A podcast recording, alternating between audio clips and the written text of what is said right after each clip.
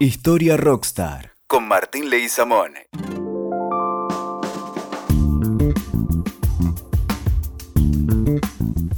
Cuando hablamos de San Martín, siempre la música cruza postales en mi, en mi destino, ¿no? Y me lo imagino a San Martín mirando a los Andes, mirando la cordillera y una frase que es Spinetta puede haber sido de él. Eh, hay una frase que me encanta que dice, tengo tiempo para saber si lo que sueño concluye en algo. Dice Spinetta en baja y dice San Martín al borde de cruzar los Andes, ¿no? Y se lo dice a, su tropa. Pensaba en San Martín y pensaba en cómo utilizó la palabra, cómo supo coachear a sus soldados desde que llega a Buenos Aires y le encargan la creación de un regimiento de élite sin élite.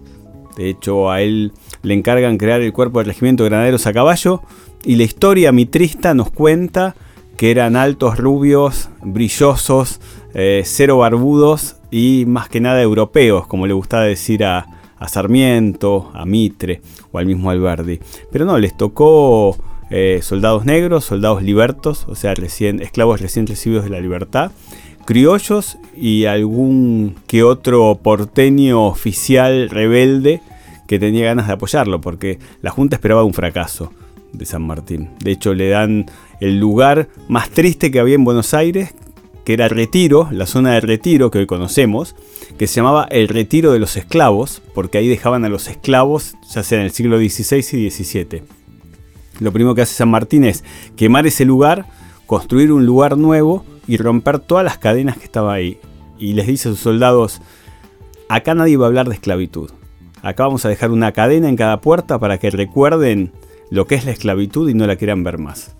Bueno, para mí eh, San Martín tiene que ver o de alguna manera demostraba ser un entrenador. ¿sí? Entrenaba. Porque esto que estás contando es utilizar el poder de la palabra y, y ya tener en cuenta el rol generativo del lenguaje.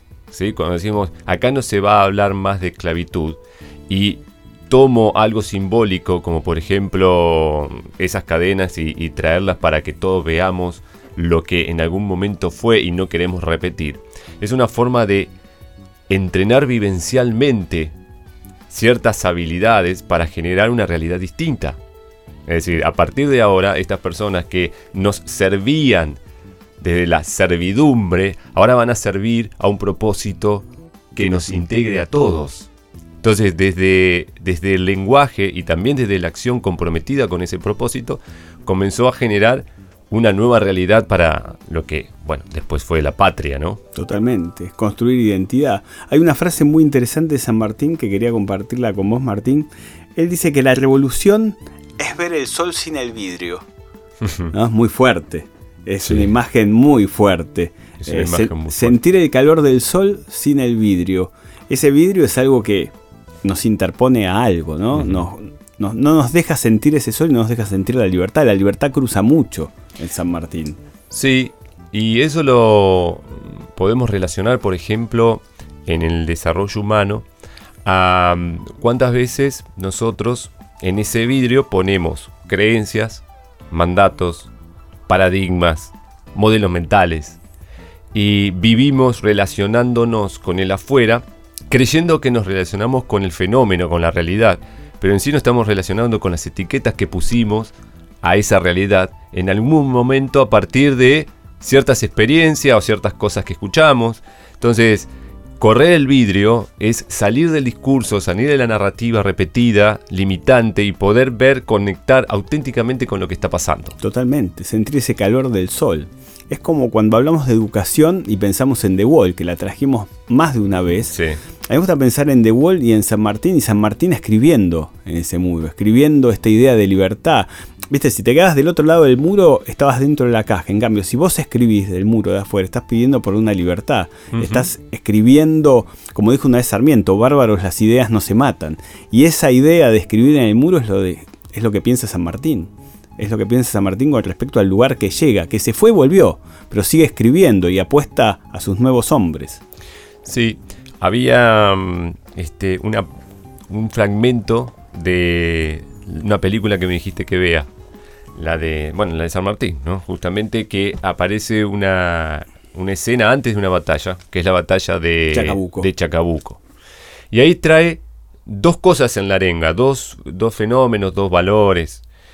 Uno es la dignidad. Él dice, seamos dignos, ¿no? Antes de la batalla.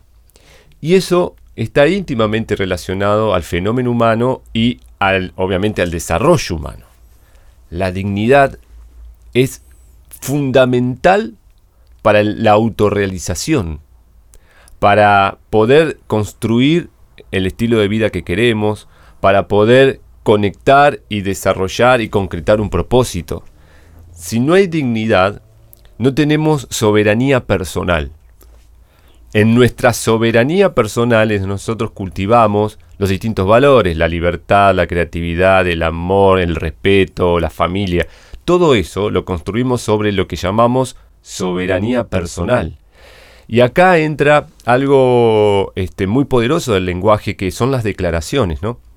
Entonces, las declaraciones fundamentales hablan de actos lingüísticos que nos permiten, por ejemplo, poner límites y defender nuestra dignidad, que es, por ejemplo, el no. Claro. Cuando yo le digo no a alguien, le estoy diciendo, ok, te estoy poniendo un límite, hasta acá llegaste, este es mi espacio y yo puedo elegir que sí y que no acá. Y en la arenga de San Martín, la dignidad tenía que ver con justamente comenzar a crear un espacio, una soberanía. Vos fijate eso que decís.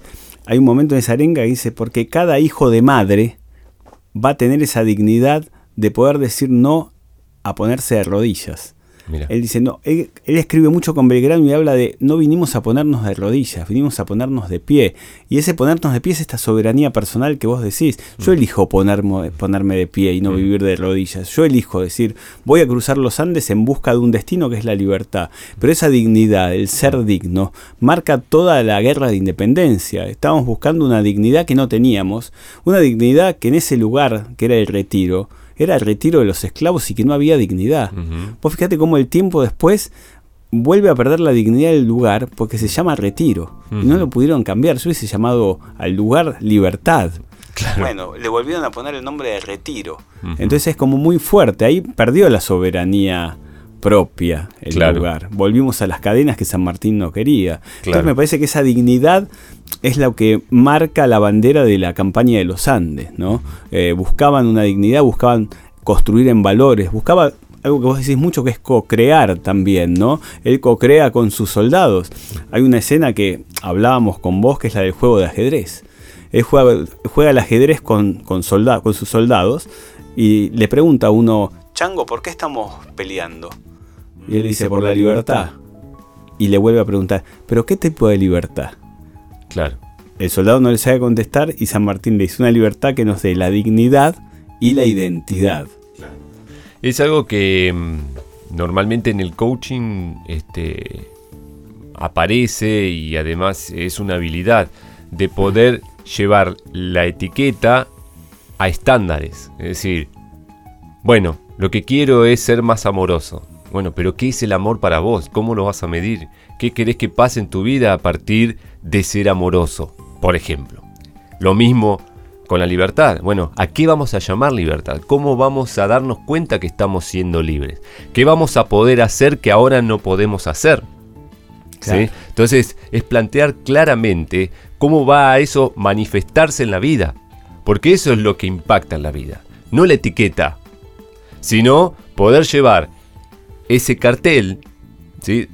la libertad, a formas de ser Totalmente. en el día a día. Vos fijate, había una canción de los abuelos de la nada que decía, libertad es el arte de los decididos. Y tiene que ver mucho con esto que vos decís, ¿no? Eh, cruzar esa decisión de ser libre, esa decisión de no arrodillarse, esa decisión de ser dignos. Y como dice San Martín en esa escena que es magnífica que hace Rodrigo de la Serna, seamos libres que lo demás no importa nada. ¿no? Sí, eh, y eso está desde mi punto de vista muy relacionado a eh, el, el progresar, el desarrollarme, el salir de mis propias limitaciones. O sea, ser libre de qué en la vida moderna? Ser libre de las creencias limitantes, ser libre de los contextos limitantes, ser libre de las conversaciones que nos llevan siempre a actuar en efecto de lo que está pasando. Y al ser libre de eso podemos comenzar a construir libremente la vida que queremos. Eh, ser libre de la mirada del otro. Vivimos dependiendo de lo que va a pensar el otro, cómo lo va a tomar el otro, cómo se va a sentir el otro con lo que nosotros hacemos. Y de alguna manera es una forma de genuflexión. Claro. ¿No? Claro. Esto de vivir de rodillas. Es una exageración lo que estoy diciendo, ¿no? Pero lo, exagero para poder mostrarlo de forma más clara. Ahora, poder liberarnos de eso, ser libres de esos rótulos y de esas cadenas que nosotros mismos nos ponemos, nos permite crear y dejar de repetir. Claro, claro. Vos fijate cómo empieza la película, eh, Libertad del Cruce de los Andes o Revolución del Cruce de los Andes, que empieza con un viejo granadero que vive en una pensión obviamente 1882, 1883, época de formación de Estado Nacional, y viene un periodista de La Nación a entrevistarlo, pues es el único granadero que queda de esas gestas cuando ya San Martín vuelve y están trayendo sus cenizas, ¿no? Lo reivindican. Y hay una frase que dice ese granadero cuando era chico y al principio necesita irse de su casa, necesita ser libre, necesita cruzar su destino, que le dice al padre, yo no voy a vivir de rodillas, voy a construir mi libertad, porque no quiero ser un godo como usted, un godo que vive la América de Europa y yo quiero una América libre. Y un chico de nueve años ya empieza a hablar con el padre, a pensar de una manera distinta esa idea de dignidad, de libertad y de crecer. Y crecer en un espacio que él va a construir. Entonces me parece que, que tiene que ver ya en el siglo XIX este pensar distinto, este animarse a su propia soberanía y animarse a co-crear con, el, con el propio o con también el, el distinto. Sí. Hay algo que es clave acá, que es lo que llamamos ser el resultado que queremos. Llevar a lo vivido los valores que ponemos a veces como propósito detrás de los objetivos. Es decir, bueno, quiero poner un emprendimiento para sentirme libre, independiente, eh, poderoso, realizado. Ok. Pero nosotros a veces decimos, bueno, comenzá siendo eso. Claro. Siendo poderoso, independiente, en el camino hacia el emprendimiento. Y lo que contaba de los esclavos. Si nosotros queremos o queríamos ser en ese momento un, un país soberano y digno. Requerimos ser soberanos y dignos. No podemos generar dignidad si tenemos esclavos. Claro. Se requiere generar una realidad distinta, comprometerme con el valor y no con el discurso. Totalmente. Por eso la Asamblea del año 13 lo primero que hace ante estas campañas es abolir la esclavitud. Nosotros no podíamos empezar a buscar una independencia teniendo esclavos. Exactamente. Me parece que pasa por ahí. A mí me gusta jugar eso con la teoría, con, espejos, ¿no? ¿Cómo se ve en el espejo San Martín o cómo se ve en el muro? ¿Y qué quiere brindar a esa imagen que no tiene? ¿Qué destino eh, piensa escribir y qué destino piensa para sus hombres, porque él siempre apuntaba a crear una atmósfera de creatividad dentro de sus, de sus ejércitos o dentro de sus grupos de oficiales. Siempre está la imagen de él en la mesa, no planificando, sino más bien creando, hablando. Él podía darle un espacio a tocar la guitarra con sus oficiales y de esa charla con guitarra y algún vino perdido, buscar una idea de independencia. Él creaba esa atmósfera de, de creatividad donde todos eran parte. de co-creación. De co-creación. Eh, él es, uno de los primeros oficiales del ejército argentino, que más bien era distinto, que busca esa atmósfera de creatividad dentro de sus hombres. Por eso después lo van a perseguir tipos como Paso, como Rivadavia o como el mismo Mitre, porque no buscaban lo diferente. San Martín era un diferente en ese momento. Era un hombre que tocaba la guitarra, era un hombre que sabía escribir y bailar muy bien y pensar que era poco para ese, poco y mucho para ese, tiempo, ¿no? Claro. Hay otra, otra característica que está relacionada a probar en el día a día lo que aparece en los carteles. ¿sí? A veces cuando vamos a, las empresas vemos los cartelitos con eh, misión, visión, valores, y después vemos el contexto y nos damos cuenta que solamente son valores anunciados y no vividos. Claro. Y está esa anécdota de que San Martín quiere entrar a, un polvorín con, con botas y espuelas y hay un soldado que le dice, no puede pasar, general. Y él le insiste, pero ¿cómo? Yo soy San Martín. No sé, seguramente vos te acordás mucho mejor la anécdota. Sí, sí. San Martín está... ¿Sabes quién lo hace también? Mucho, que era un gran coacheador para su momento, Enrique V. Enrique V en la batalla de los Crispines hace mucho eso con sus soldados. Se disfraza de soldado y los empieza a probar. Hay un libro maravilloso de Shakespeare que narra la historia de Enrique V, que es cuando invade Francia, y tiene mucho de esto que hablamos. Bueno, y San Martín también lo hacía. Esa anécdota que traes vos está en el campamento del Plumerillo. Los únicos que podían entrar, estaban todos autorizados a entrar al polvorín, pero con alpargatas, y San Martín quiere entrar con botas. Entonces hay un soldado, que era un sargento, que lo frena y le dice, no, usted no puede entrar por acá. Y le dijo, pero ¿por qué no? Yo soy San Martín, como dijiste vos. Sí, pero usted ordenó que nadie puede entrar. Y usted de momento es nadie. Mm. Yo no puedo dejarlo pasar. Y le dice, ¿y soldado usted cómo se llama? Facundo Quiroga. Mm. Un nombre tiró también, ¿no? un nombre que iba a ser fuerte. y, bueno, le ordeno que me arreste dos días en, en el campamento. Y de hecho San Martín tiene dos días de arresto y no sale de su eh, tienda de campaña. Ahí está esto de este, escapar y ser libre de cuidar mi imagen pública. ¿no? De que, cómo me voy a exponer a estar dos días detenido, ¿no? Pero ahí está, digamos, la visión de un propósito más grande. Yo hago esto para demostrar que acá las normas se requieren cumplirlas. Yo soy el resultado que estoy esperando. Claro. Predigo a partir de lo que hago y lo que muestro, no solamente de lo que digo. Y ahí eso, eso es, digamos, la definición de liderazgo. Un líder es el que pone el cuerpo y es el resultado que está pidiendo. Claro. Si yo pretendo que mi tropa se comprometa, que mi equipo se comprometa con el resultado, se requiere que yo sea el primer comprometido. El líder va primero. Claro. ¿sí? Toma con determinación acción coherente con el propósito, coherente con los acuerdos pactados. Claro, la empresa que estamos eh, desarrollando, que es ir a libertar, ya mm. liberamos Argentina, vamos a Chile y Perú, mm. tiene que ser compartida. Si yo triunfo, triunfamos todos. O sea, es compartido esta gloria, estos laureles. Exacto. Me parece que pasa un poco por ahí. Maquiavelo también planteaba mucho en su libro El Príncipe qué es lo que tiene que ser un líder. Maquiavelo se anticipa muchísimo, de hecho San Martín leyó mucho de Maquiavelo. La historia lo trata mal a Maquiavelo por culpa de la iglesia, que la iglesia siempre, como Maquiavelo quiso secularizar la iglesia del Estado, eso no cayó bien en la curia del momento, entonces decían máximas maquiavélicas. Pero Maquiavelo, a partir de la historia, construye la misma historia del liderazgo. Cómo tiene que ser el príncipe, cómo tiene que ser el general, cómo tiene que ser la empresa y esto que decías vos, ¿no? Eh, si hay que felicitar o hay que castigar mm. o hay que reconocer, lo hago yo. Y si a mí me tienen que castigar, mm. también merezco castigo, porque mi compromiso, lo que yo deseo ser, lo tengo que demostrar y se tiene que cumplir, ¿no?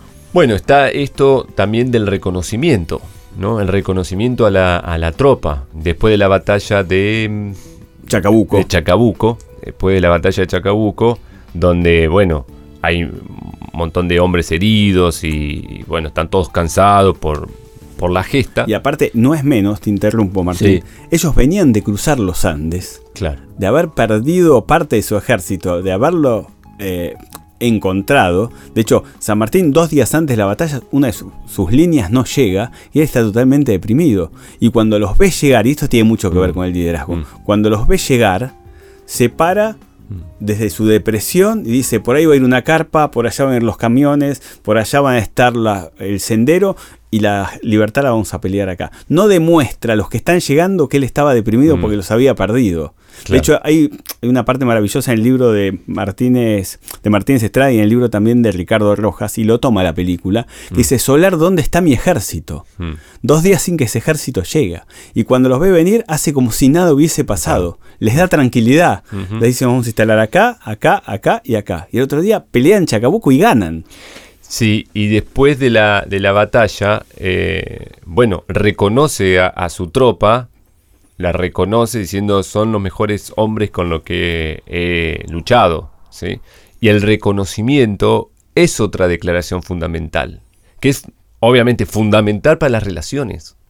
Nosotros no estamos acostumbrados a separar un tiempo para reconocernos, para reconocer al otro por lo que entregó, por el trabajo hecho, por el compromiso demostrado.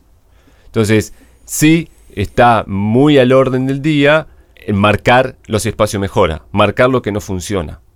Pero ¿cuánto tiempo le dedicamos a reconocer lo que sí funciona? Que el reconocimiento es traer al otro con todas sus virtudes. Ponerlo al lado de todas sus virtudes, de todo el valor creado. Y el metamensaje es, ok, me gusta contar con vos, estoy agradecido de que estés en el equipo, estoy agradecido de todo lo que creaste. Obviamente, espacio de mejora y oportunidades para hacer las cosas en un nivel superior hay y, está buenísimo tenerlo en cuenta. Pero si no hay un reconocimiento, lo que pasa es que todo lo creado es como que eh, estamos todo el tiempo sobre arena No nos llegamos a consolidar como equipo, no llegamos a, ver la posibilidad que, que es el otro. Una de las cosas que logra San Martín es la empatía a partir de lo que vos estás, estás comentando, ¿no? La empatía se ve bastante en el regimiento de granaderos a caballo y era una, una de las cosas que más envidia le daba a tipos como Puyredón, a tipos como Rivadavia, a tipos como Mitre, porque la empatía era muy fuerte, ese espíritu que tenían los granaderos eh, trascendió aún después que, los ausentaron. A los granaderos, cuando sube Rivadavia, lo primero que dice es no se va a hablar nunca más de San Martín y ustedes tienen que entregar sus sables, sus botas y sus caballos.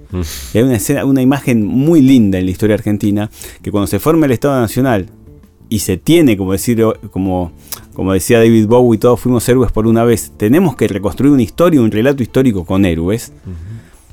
Vuelven las cenizas de San Martín, vuelve ese granadero que está en la pensión con los inmigrantes. Y hay un momento clave de la historia argentina que es cuando están depositando los restos de, San Martín en la, Catedral Metropolitana. Aparecen siete viejos jinetes con siete uniformes hiper descoloridos y les preguntan, ¿y ustedes quiénes son? Venimos a darle último saludo al jefe. Eran siete hombres que habían ocultado sus, sus uniformes mm. y sus viejos caballos y llegaron con 90 años a recibir al jefe. A partir de ese momento se vuelve a reconocer el ejército de granaderos a caballo y a partir de estos siete son siete los granaderos que están en la Casa Rosada y en la Catedral. Y el cambio de guardia lo producen estos siete. Entonces, vuelve esa empatía, vuelve esa identidad, vuelve eh, esa dignidad, como vos decías, que no perdieron. Claro. Y que la volvieron a, a mostrar a la sociedad civil, a la primacía de la sociedad civil en ese momento, en el momento justo, ¿no? Una especie de, de milagro de libertad sin vidrio, como le gusta decir a San Martín, y a partir de ese momento volvieron a caminar. Brillaron más esos uniformes rotos que si hubiesen estado eh, nuevos, ¿no? Claro. La imagen volvió. Sí. Porque brillan a partir de lo que decíamos recién, ¿no? de del compromiso, de lo creado, de la dignidad que generaron. Brilla a partir de el fenómeno, de, lo, de, las acciones tomadas, del compromiso demostrado, no a partir de lo estético o a partir de lo discursivo. E, eso es, digamos, lo fundamental, creo que es poner el cuerpo, demostrarlo en la acción, en los cursos de acciones que elegimos. Y en lo que podemos ver de San Martín era demostrar con hechos lo que pregonaba o declaraba. o sea, demostrarlo en sus propias acciones, lo que estaba dispuesto a, crear y que de alguna manera manifestaba de forma con el lenguaje. O sea, era coherente en acciones lo que decía con el lenguaje. Vos fíjate, cuando, cuando éramos chicos o también de grandes, nos emociona ver a los granaderos. Todo el mundo dice, ¿viste a los granaderos? No lo nombran a San Martín, pero el tácito San Martín está ahí. Pues son los granaderos de San Martín, no hace falta decirlo. Es ese imaginario social que, que me gusta llevar siempre que, como una verdad contundente. Los granaderos y agregás San Martín, tu cabeza lo dice. Sí. Si vos lo dicen los chicos. Entonces me parece que la imagen de granadero de San Martín es dignidad, es libertad, es valores, ¿no? Es todo lo que él coacheó cuando iba caminando con ellos, ¿no? Exactamente. Sí, y por eso digo que es muy importante destacar el rol del lenguaje ¿sí? en, en- en su estilo de liderazgo, pero también la acción. La acción. La acción coherente con, con el propósito, coherente con lo que se, se bajaba como línea. O sea, no solamente era un discurso, Claro, claro. era el compromiso hasta con, con la sangre y el cuerpo, ¿no? Vos fíjate después cuando se va a, a Londres, que ahí camina con Mercedes bastante por el Hyde Park y suelta- suenan sus máximas, que nos llegaron a todos desde el anteojito hasta el libro de eh, Ricardo Rojas. A mí me sonó que lo quería hablar con vos, la primera Mm. decía humanizar el carácter y hacerlo sensible, ¿no? Total. Nosotros tenemos una idea de la sensibilidad como parte de una debilidad.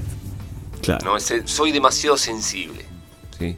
Sin embargo, la sensibilidad como habilidad es la capacidad de conectar con lo intangible, conectar con el otro de lo que no se ve. Tiene que ver con la empatía. Pero la empatía no solamente en lo emocional, es decir, salir de mi marco de referencia y poder estar al tanto de lo que el otro siente, sino también desde un lugar cognitivo, o sea, tener la empatía es cómo explica el otro lo que está viendo, cómo explica el mundo el otro, para poder entenderlo, más que resistirlo y contradecirlo o discutir. Por otro lado, la empatía desde un lugar de dónde está ubicado el otro que ve las cosas de esa manera. Entonces tenemos tres ámbitos de la empatía que nos permite justamente mejorar nuestras relaciones y poder ver cómo puedo llegarle a distintas personas con distintas este, inquietudes, distinto nivel de educación, distintos intereses. Es, tener esa sensibilidad nos permite conectar profundamente con el otro y cuando conectamos podemos coordinar acciones para hacer cosas enormes. Mira, ¿No? vos fíjate San Martín caminando por Hyde Park hablando de humanizar, de sensibilidad, de respeto, ¿no? Eh, de valores. Él ya exiliado, o sea, triste tal vez por ese exilio, confundido, ¿no? Hay una canción de Charlie que me gusta traer que es cerca de la, de la revolución que muestra mucho la, la imagen de San Martín, como dice, estoy muy solo y confundido a la vez, es San Martín en el exilio, ¿no? Claro. Eh, lo que fue hermoso fue horrible después, dice Charlie. Lo que fue hermoso que todos estos granaderos, todos estos hombres pelearon juntos y después se terminaron matando en las guerras civiles. ¿Cómo explica a Mercedes el humanizar, la sensibilidad, eh, lo formal y la tristeza en esas caminatas? ¿Cómo Ujú. pensás que le- se lo puede haber bajado? Yo, eh, bueno, es un ensayo hermoso que estamos haciendo. Yo creo que cuando aparece la tristeza, apa- aparece la imagen de lo perdido. O sea, nosotros sentimos tristeza cuando pensamos, no de forma reflexiva, que algo valioso ya no está con nosotros. Y mm, yo me imagino que esa tristeza o eso perdido era la posibilidad de integrarnos en esa nueva soberanía, en esa dignidad y poder construir algo juntos, que no fue lo que pasó, Claro. ¿no? De hecho, él tuvo que exiliarse. Nunca más volvió.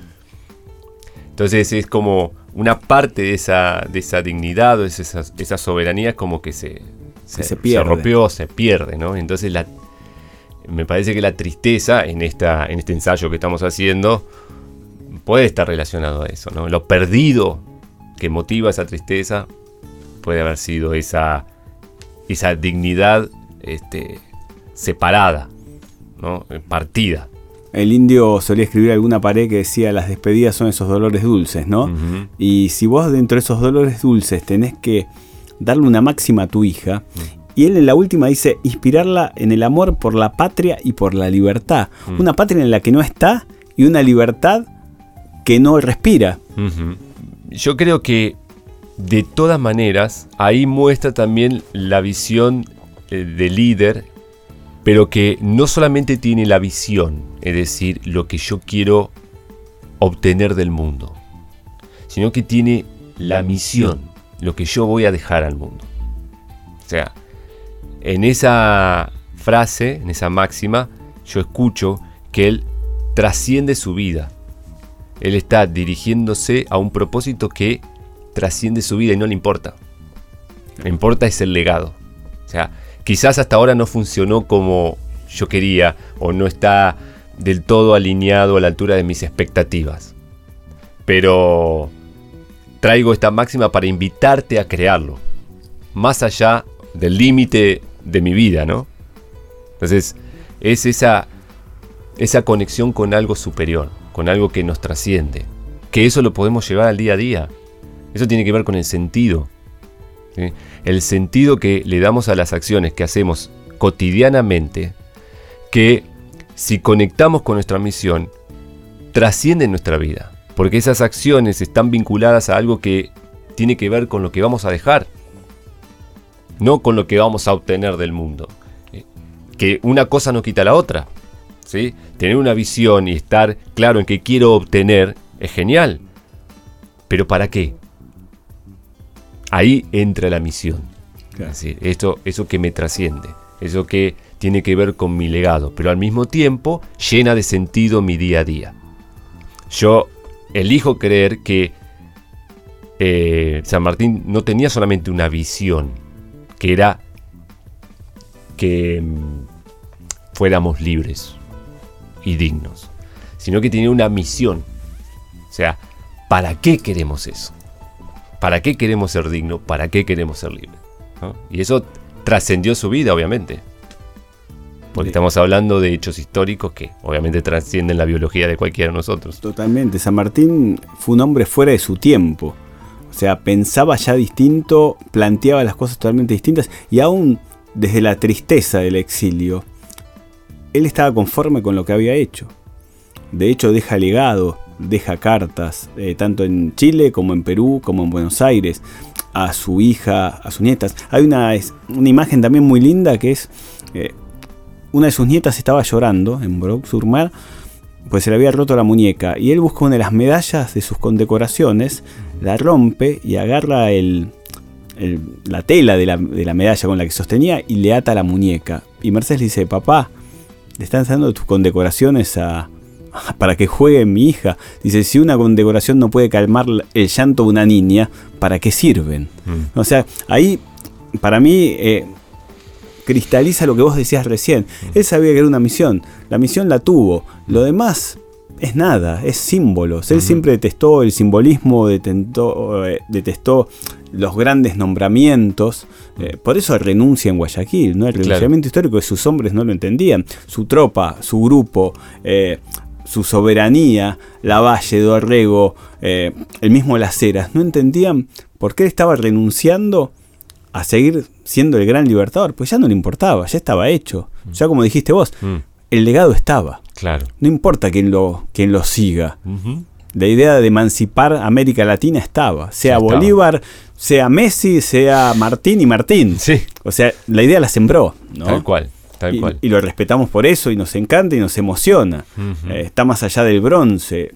Hace unos días fui a, a la catedral con mi hija y, y la sensación o el espíritu de la gente que está ahí disfruta esta dignidad, disfruta mm. esta soberanía, disfruta compartir esta soberanía que se vuelve grupal viendo la imagen de San Martín.